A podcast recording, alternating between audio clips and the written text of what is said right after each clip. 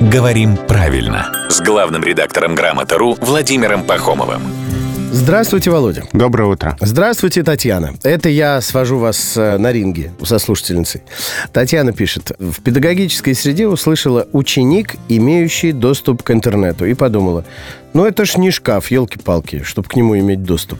Я считаю правильным доступ в интернет, а не к интернету. О. Конец цитаты. Что скажете? Это будет неравный бой, потому что у меня есть супероружие. Так доставайте, Володя, доставайте. Это какое? Словарь русского языка. Ну, наверняка у учительницы тоже он есть. Она же преподаватель. Так, Словарь говорит, что э, значение возможность пользоваться чем-либо, получать что-либо, правильно доступ к чему. То есть доступ к интернету – это нормальное, грамотное выражение. Доступ в интернет так тоже можно. И раньше, кстати, у нас было много вопросов, как правильно, доступ к интернету или доступ в интернет. А сейчас такое ощущение, что перестали спрашивать, потому что доступ есть всегда у всех в телефоне. Да. И поэтому как-то вот и вопрос-то уже не стоит, и не о чем спрашивать. Ну, наверное, доступно в интернете и доступ к интернету, вот я бы так сказала. Да, так что это нет, это не ошибка, это нормальное, грамотное выражение, можно не придираться. Здесь звучит удар гонга. Бон. Бой окончен.